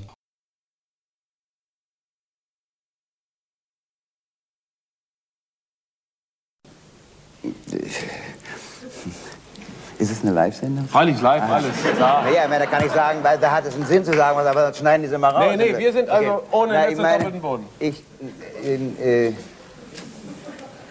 ich verstehe die Frage nicht. Also, da ich dich ja auch als äh, Privatperson kenne und wir. Das, das, klingt so, als hätten wir ein rein geschäftliches, äh, normalerweise, wie sagt man, Geschäft, Geschäfts. Treffen? Ja, eine geschäftliche Beziehung, meine Güte, ja, genau. Ja, aber sorry, ich wollte dich nicht unterbrechen, fang doch nochmal an. Ja, klar, gerne. Bestimmt war nicht rausgeschnitten. Ich denke nicht. Wie fange ich denn an, ohne dass es jetzt geschäftlich klingt? Es ist doch scheiße. Ist alles geschäftlich. Das ganze Leben ist ein Geschäft. Das war ein ja, ziemlich großes. Ein Minusgeschäft. also, wir kennen uns ja schon seit Jahren und als Privatperson. Mhm. Und wenn wir dann mal abmachen, dass wir um 8 Uhr uns in der digitalen Welt treffen wollen mhm. und ein paar Headshots zu verteilen, fällt mir dann auf, dass Jonathan Grün gerne mal eine ähm, marginale Verspätung an den Tag legt. Mit der Begründung, wenn sie denn, also wenn das denn mal vorkommt, das kommt nicht immer vor, alles ist gut, äh, dass du gerne, äh, dass du noch am Kochen bist oder dass das Kochen länger gedauert hat, weil du sehr aufwendig kochst und backst und ich wollte einfach nur mal drauf eingehen, was genau machst du da?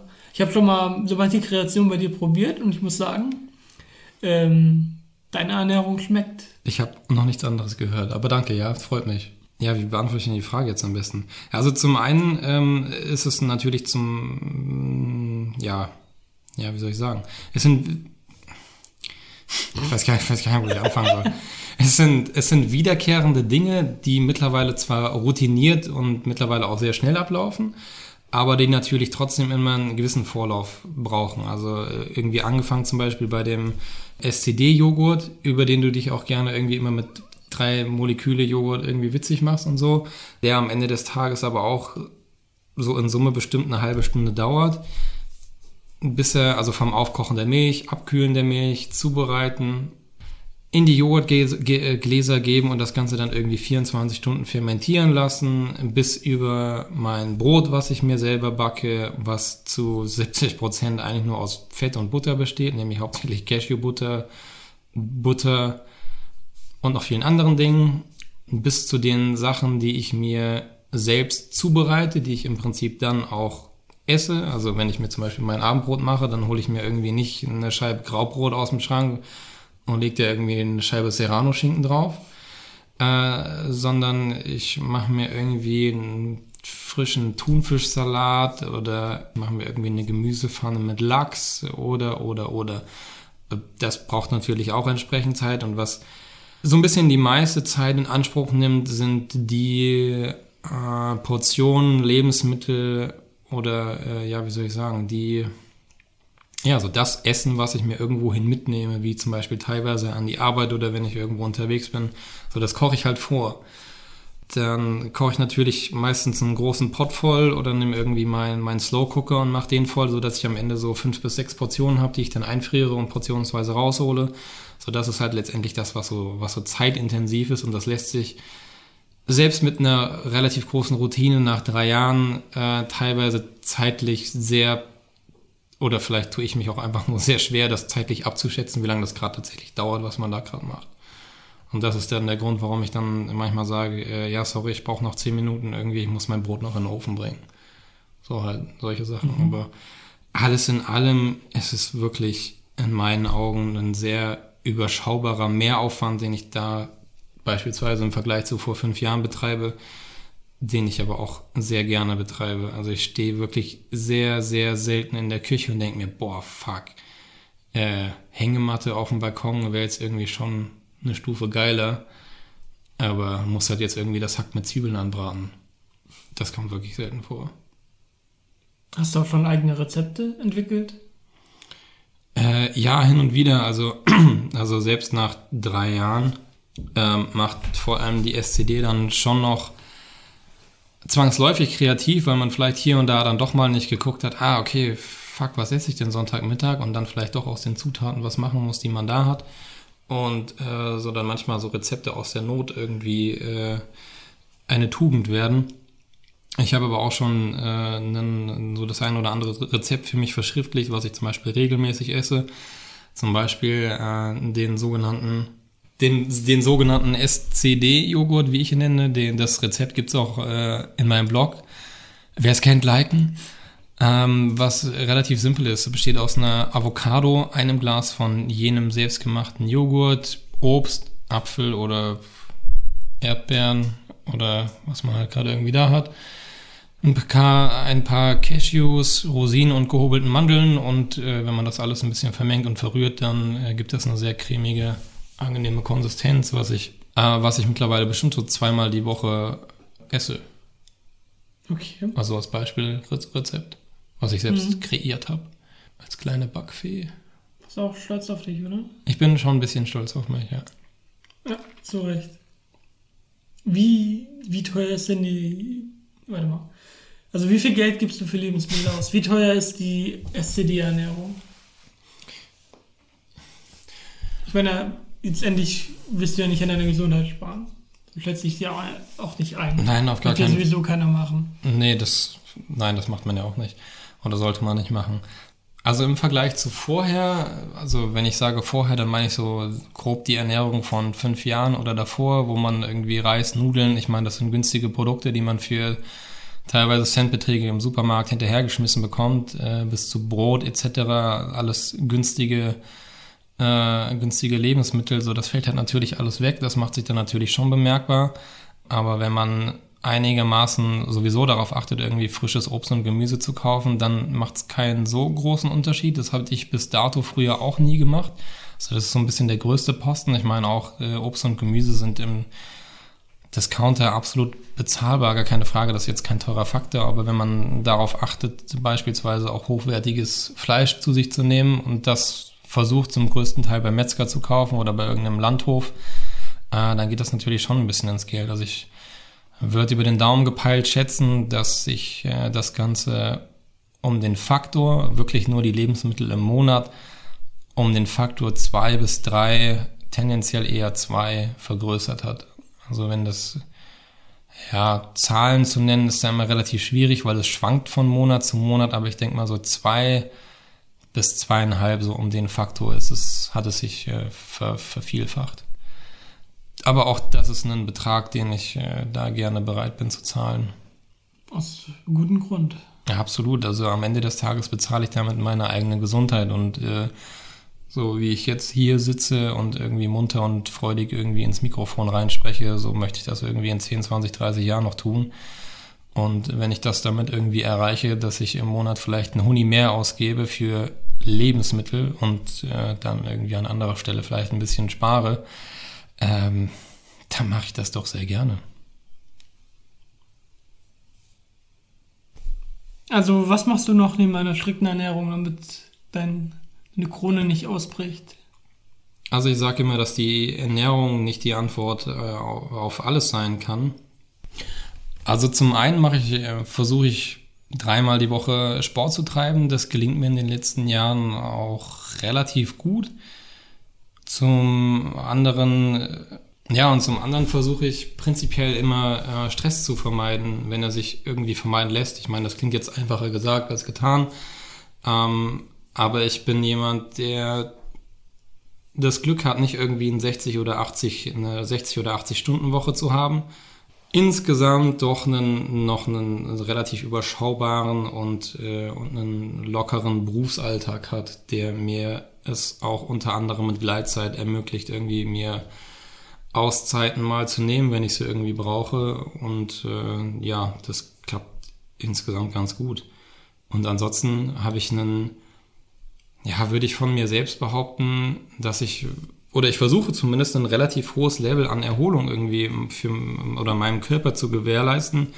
Das fängt schon damit an, dass ich versuche, eigentlich Nacht für Nacht ein möglichst hohes Schlafpensum ein möglichst hohes Schlafpensum zu erreichen. Jetzt, wo ich weiß, okay, so, so das ist eine Stundenanzahl, also sind in der Regel so sieben bis siebeneinhalb, wo ich sage, da sollte ich echt nicht drunter legen. Also es ist eigentlich, das ist mein persönliches Empfinden irgendwie, was jetzt Zahlen und Schlaf angeht. Äh, das ist auch bei jedem anders. Es gibt Leute, die kommen sechs Stunden Schlaf klar, es gibt Leute, die kommen unter acht Stunden kannst du nicht aus dem Bett rausholen, weil die sonst einfach zu nichts in der Lage sind. Also, ne, das ist alles sehr, sehr individuell, da muss jeder selbst ein bisschen gucken.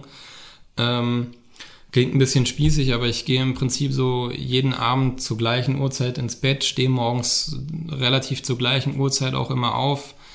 Hab mir beispielsweise auch so einen geilen Lichtwecker gekauft, der meiner Meinung nach auch da sehr, sehr viel zu beiträgt, dass du nicht irgendwie abrupt aus dem Schlaf rausgerissen wirst und halt so ein langsames Aufwachen hast durch so ein so eine Art simulierten Sonnenaufgang. Klingt jetzt ein bisschen öko, aber ich habe festgestellt, das bringt mir einfach unfassbar viel. Wenn ich irgendwie hart trainiert habe, dann habe ich grundsätzlich immer einen Tag Trainingspause dazwischen. Also mal angenommen, ich trainiere irgendwie montags, dann trainiere ich nicht den Dienstag da drauf, sondern maximal erst den Mittwoch wieder, weil ich einfach weiß, mein Körper braucht die Erholung. Und ich werde nie jemand sein, der, weiß ich nicht, montags bis sonntags morgens also vormittags und nachmittags irgendwie jeweils zwei Stunden im Fitnessstudio äh, da irgendwie steil geht. Solche Leute gibt's ja auch. Könnte ich nicht, weil ich weiß, dafür ist mein Körper offensichtlich auch irgendwie nicht ausgerichtet.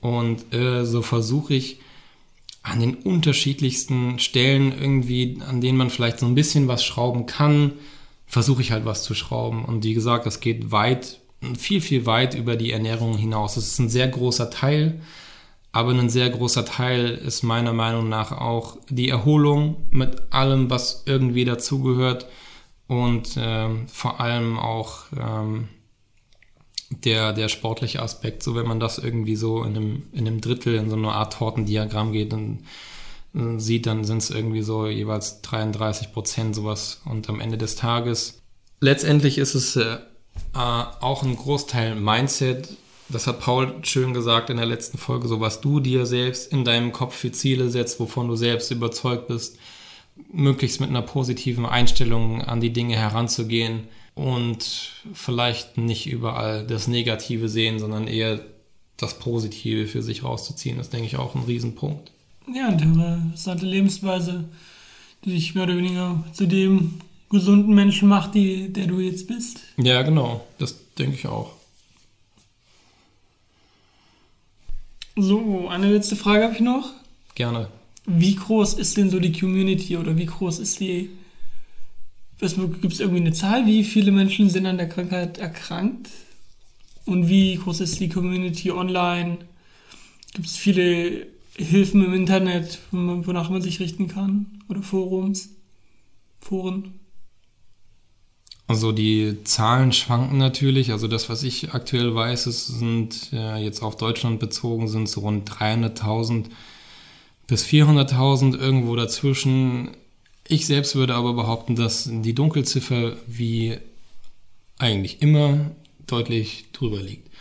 Weil ich kann mir vorstellen, dass viele Leute, die so die klassischen Symptome haben, die ich auch am Anfang ein bisschen aufgezählt habe, nicht so krass haben, sondern halt eher so einen milden, leichten Verlauf haben. Ich meine, auch das ist ja von Person zu Person unterschiedlich.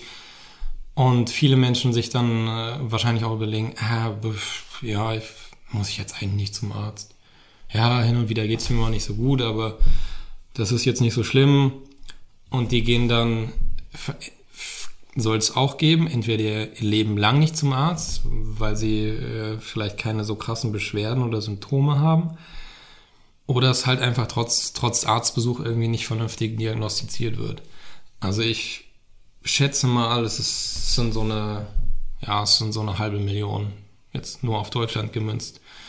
Ähm, das kann man mal hochrechnen. Ich denke mal, in anderen Ländern ja, werden die Zahlen wahrscheinlich auch steigend sein, wie letztendlich in allen westlichen Industriestaaten. Auch das ist kein Geheimnis. Und äh, dementsprechend groß ist auch ähm, die Community. Ich nehme an, die Frage bezieht sich da so ein bisschen eher auf, auch auf die SCD-Community. Ja. Ja. Ähm, die Community ist vor allem in, in, Amerika relativ groß. Ich bin da sein, seinerzeit zuerst in die amerikanische Facebook-Gruppe reingegangen, habe da sehr viel gelesen, habe mich sehr viel weitergebracht, sehr viele Fragen äh, mir teilweise einfach nur durch Suchen selbst beantwortet oder wenn ich sie nicht gefunden habe, habe ich sie halt selbst gestellt und bin halt dann immer sehr schnell, sehr äh, fachmännisch, auch dann natürlich mit Leuten mit einem großen Erfahrungsschatz da, ich fast schon sagen, beraten worden. Äh, vor allem, wenn es um die Herstellung irgendwie von so Sachen geht wie Joghurt oder so, das klingt im ersten Moment alles auch ein bisschen nach äh, abgefahrener Raketenwissenschaft, Science Fiction. Am Ende des Tages ist es aber easy, wenn man das zwei, dreimal gemacht hat. Ähm, in Deutschland ist die Community ein bisschen kleiner, aber auch da, ich kann dir jetzt wirklich keine Zahlen nennen, aber es gibt vor allem Facebook-Gruppen, es gibt E-Mail-Verteiler, es gibt Foren, äh, also man weiß sich da mittlerweile eigentlich ganz gut zu helfen. Und äh, in der einen oder anderen Gruppe bin ich mittlerweile selbst äh, nicht nur irgendwie passiv am Lesen, sondern aktiv am Rat geben äh, versuchen, meinen eigenen Erfahrungsschatz äh, den anderen Leuten auch ein bisschen mitzugeben und wenn man da irgendwie am Zweifeln ist oder so, dann auch den Leuten mal zu sagen, hey, bei mir war das vielleicht exakt genauso, ich habe auch Immunsuppressiva genommen und dies, das, tralala, jetzt drei Jahre später sitze ich hier, alles ist normal und äh, Kopf oben halten. Ja. Aber die Frage ist, denke ich, auch eine ganz gute Überleitung so ein bisschen für unsere letzte Kategorie, will ich es mal nennen. Ähm, und zwar habe ich auf Instagram gefragt, äh, was die Leute denn interessieren würde, wenn ich morgen Folge 1 aufnehme, was wir ja jetzt gerade tun. Äh, deswegen würde ich da gerade einfach mal die Frage, Fragen durchgehen, habe aber jetzt schon beim Durchgehen schon gemerkt, die ein oder andere ist schon innerhalb äh, des Podcasts beantwortet worden. Ich lese sie trotzdem mal vor, gehe eventuell dann noch entweder noch mal kurz oder lang drauf ein. Äh, Janet Hell fragt, wie bist du von deinen Medikamenten weggekommen? Ja, die Frage habe ich ja dann im Prinzip schon beantwortet, nämlich ich bin davon weggekommen, indem ich äh, zeitgleich meine Ernährung umgestellt habe. Mehr oder weniger. Und seitdem medikamentenfrei bin und auch zu, ich würde mal sagen, 95% symptom- und beschwerdefrei bin. Ähm, ich hoffe, deine Frage ist damit beantwortet. Wenn nicht, gerne nochmal auf mich zukommen. Ute fragt, wie das mit der Diät geklappt hat, die Auswirkungen auf meinen Körper und Entzündungswerte. Ob und wie du die Diät mal hinterfragt hast, das Buch ist ja recht altmodisch mit alten Studien etc. etc. Äh, vorgegebene Kohlenhydrate, Ne, vieles in dem Buch basiert ja nur auf Vermutungen. Liebe Grüße. Ähm, ja, ich denke mal, Ute meint das Buch Breaking the Vicious Cycle von Elaine Gottschalk, was ich ganz am Anfang mal erwähnt hatte. Ich packe das dann auch am Ende nochmal in die Show Notes äh, mit der entsprechenden ISBN-Nummer. Ähm, ja, das mit der Diät, wie eben erzählt in der letzten Stunde oder in der letzten halben Stunde vielmehr, hat soweit wirklich super geklappt. Ähm, Entzündungswerte nach wie vor top. Ich glaube, das letzte Mal, die letzte Blutentnahme mit einem großen Blutbild ist jetzt ungefähr drei, ja, drei bis vier Wochen her, weil ich das nach wie vor so mindestens alle fünf bis sechs Monate machen lasse. Auch da war alles top, Blutwerte und Entzündungswerte. Und äh, ja, auch ich habe die Diät äh, natürlich am Anfang hinterfragt ein bisschen, äh, weil das auch auf mich teilweise etwas komisch wirkte, aber so insgesamt, vor allem wenn man mit vielen, vielen Leuten spricht, die das gemacht haben, das dann doch sehr, sehr schlüssig wirkt insgesamt. Vor allem bei mir im Speziellen mit dem Kontext früher bereits im Kindesalter Lebensmittelunverträglichkeiten gehabt gegenüber Weizen, Milchprodukte etc. pp. Und dann viele, viele Jahre später stoße ich auf eine Diät, wo genau diese Sachen gestrichen sind, dann erschließt sich das oder hat sich das für mich äh, irgendwie sehr, sehr schnell äh, erschlossen. Ja, Studien gibt es, glaube ich, im Speziellen zu dieser Diät oder zu dieser Ernährung nicht. Das mag sein. Ähm, will ich mich jetzt nicht zu weit aus dem Fenster lehnen, würde ich im Nachgang nochmal recherchieren. Ähm, und dass das auf Vermutungen nur beruht, kann ich so auch nicht ganz stehen lassen, weil Helene Gottschalk, äh, als sie noch gelebt hat, mittlerweile lebt, lebt sie nicht mehr, ich hoffe, ich erzähle da jetzt keinen Quatsch, äh, bereits schon Patienten, sehr, sehr vielen Patienten geholfen hat. Und äh, das ist dann ja eigentlich fast schon eine Studie. Und äh, da sind es dann auch keine Vermutungen mehr, wenn man die gesunden Menschen irgendwie vor sich sieht. Ich hoffe, ich habe auch deine Frage ausführlich beantwortet. Dann zur nächsten Frage von Franzi Seibel. Wie stehst du zur Musik von Lionel Richie? Ist jetzt ein bisschen off-topic, aber ich meine, hey, das ist ein cooler Dude. Er macht prinzipiell grundsolide Musik. Und ich muss zugeben, als ich das gerade gelesen habe, hatte ich instant, äh, instant einen Ohrwurm von All Night Long. Ja gut, aber Ohrwurm ist ein Ohrwurm. Ich hoffe, ich habe auch. eine Art Krankheit. ja, Ohrwurm ist auch eine Krankheit, ja. Wahrscheinlich auch eine chronische. Ja. Ähm, liebe Franzi, sieh es mir nach, wenn ich die Frage nicht noch ausführlicher beantworte. Vielleicht beim nächsten Mal. So, was haben wir noch? Ähm, Alessa fragt mich, ähm, am meisten interessiert sie, was mich dazu bewogen hat, die STD zu machen. Habe ich, glaube ich, relativ ausführlich schon beantwortet. Ne? Also Nebenwirkungen der Medikamente, äh, der Wunsch wieder nach einem normalen Leben etc. pp. Abseits dieser Abhängigkeit der Pharmalobby klingt immer so ein bisschen verschwörerisch, aber am Ende ist es genau das. Und äh, weiter gefragt, und was dich im Endeffekt dazu motiviert hat, sie durchzuziehen. Ja, auch das glaube ich, denke ich, ganz gut und ausführlich schon beantwortet, nämlich einfach zu sehen, wie gut es einem damit gehen kann, wenn man einfach mal die Lebensmittel, die man zu sich nimmt, ein bisschen modifiziert und einfach keinerlei Entzündung hat und ein völlig normales Leben führen kann, wie jeder andere Mensch auch. Mit dem kleinen Unterschied, dass man vielleicht anstatt Pfannkuchen Bananenpfannkuchen isst mit Erdnussbutter und dass das Brot, was man sich vielleicht irgendwohin mitnimmt, nicht aus Getreide besteht. Aber ansonsten man alles weitere machen kann. Auch sportlich aktiv sein, etc., was halt noch so alles dazugehört. Und vielleicht auch anderen Leuten, so das habe ich vielleicht noch gar nicht erwähnt, den Aspekt, und vielleicht auch anderen Leuten zu zeigen, anderen Leuten ein Vorbild zu sein, zu sagen, hier, pass mal auf, ich habe es durchgezogen, ich mache das jetzt seit drei Jahren, du kannst das auch. Klingt auch ein bisschen abgedroschen, aber im Endeffekt ist es so, anderen Leuten mal ein Vorbild zu sein und zu zeigen, es geht halt auch so. Es geht halt auch, es geht halt auch anders. Dann habe ich noch die Frage, ob ich denke, dass die Krankheit durch schlimme oder prägende Ereignisse in der Kindheit ausgelöst werden können. Puh, das ist eine schwierige Frage, ist, glaube ich, auch meines Wissens nach noch nicht äh, weitestgehend untersucht, aber mein Ansatz dazu ist, dass ich, glaube ich, der psychische Stress und der psychische Faktor prinzipiell ähm, viel zu sehr unterschätzt wird in dem gesamten Kontext. Und ich sage mal vorsichtig, ich halte es nicht für unwahrscheinlich. Also die Ursache ist nach wie vor nicht zu 100% geklärt. Ich glaube, es sind sehr viele Faktoren und ich glaube, es sind vor allem sehr viele Umwel äh, Umweltfaktoren, die dazu beitragen. Ich meine, es gibt auch einen, muss auch irgendeinen Grund haben, dass wir das größtenteils oder fast ausschließlich in unserer westlichen Industriekulturnationen äh, da einen erhöhten Anstieg haben bei diesen Erkrankungen und das in anderen Ländern irgendwie weniger ist. Auch wenn das jetzt ein bisschen von der Frage abdriftet, aber nochmal, ja, ich kann mir vorstellen, dass es vielleicht nicht davon ausgelöst wird, aber dass es in irgendeiner Art und Weise dazu beiträgt. So, dann kommen wir zu, glaube ich, letzten Frage von Camilla. Wann hast du mit der SCD-Diät angefangen? Hast du früher andere Diäten ausprobiert? Erfolg oder Misserfolg? Wie lange hat es gedauert, bis sich der Darm beruhigt hat?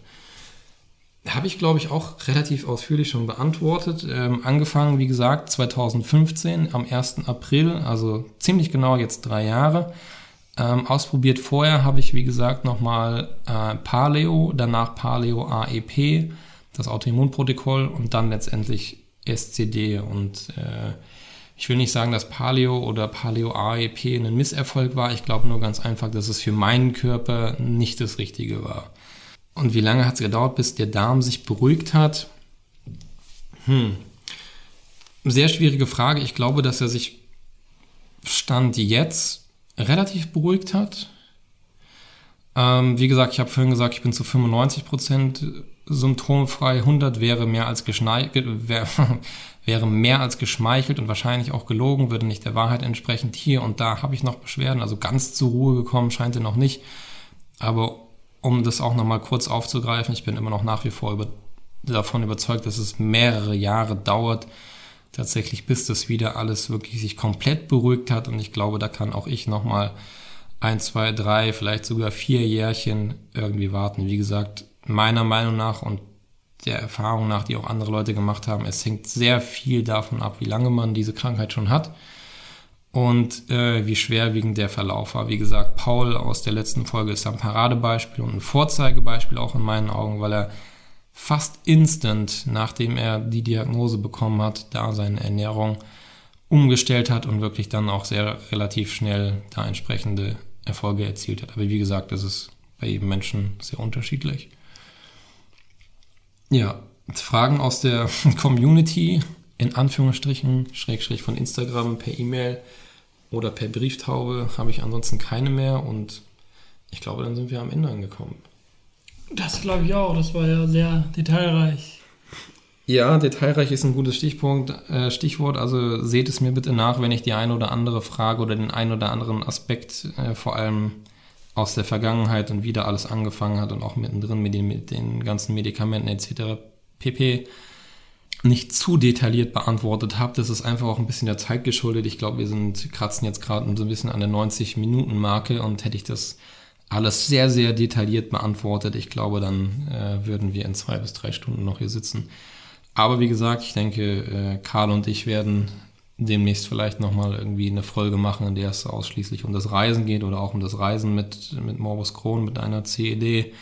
Und äh, da wird sich bestimmt auch noch das ein oder andere Thema finden, was man da noch mit unterbringen kann. Ja, ansonsten will ich die Folge gar nicht unnötig lang machen und äh, würde mich erstmal bei dir bedanken, Karl, dafür, dass du die Zeit hattest und äh, ja, mit mir so ein bisschen, ich sag mal, meine Geschichte aufgearbeitet hast. Ja, sehr gerne. Ähm, hat mich gefreut. Ich habe auch einen weiteren tiefen Einblick von dir erfahren. Schön, das freut mich. Deine ganze Historie mit der Krankheit, die ich ja selbst miterlebt habe und wie du halt auch im Alltag damit umgehst, wird mir, wurde mir auch nochmal ein bisschen klarer. Ja, ich glaube, das ist auch äh, hoffentlich auch eine Hilfe für, für viele da draußen, die sich das jetzt hören und schon lange gefragt haben, hey, wie bewältigt er eigentlich seinen Alltag oder wie hat er seinen Alltag in der Vergangenheit bewältigt, wie macht das jetzt? Und äh, ja, hoffe, ich konnte euch da einen schönen Einblick geben. Garantiert. Dann bis zum nächsten Mal, wenn es wieder heißt, die grüne Stunde. Mit Jonathan Blau.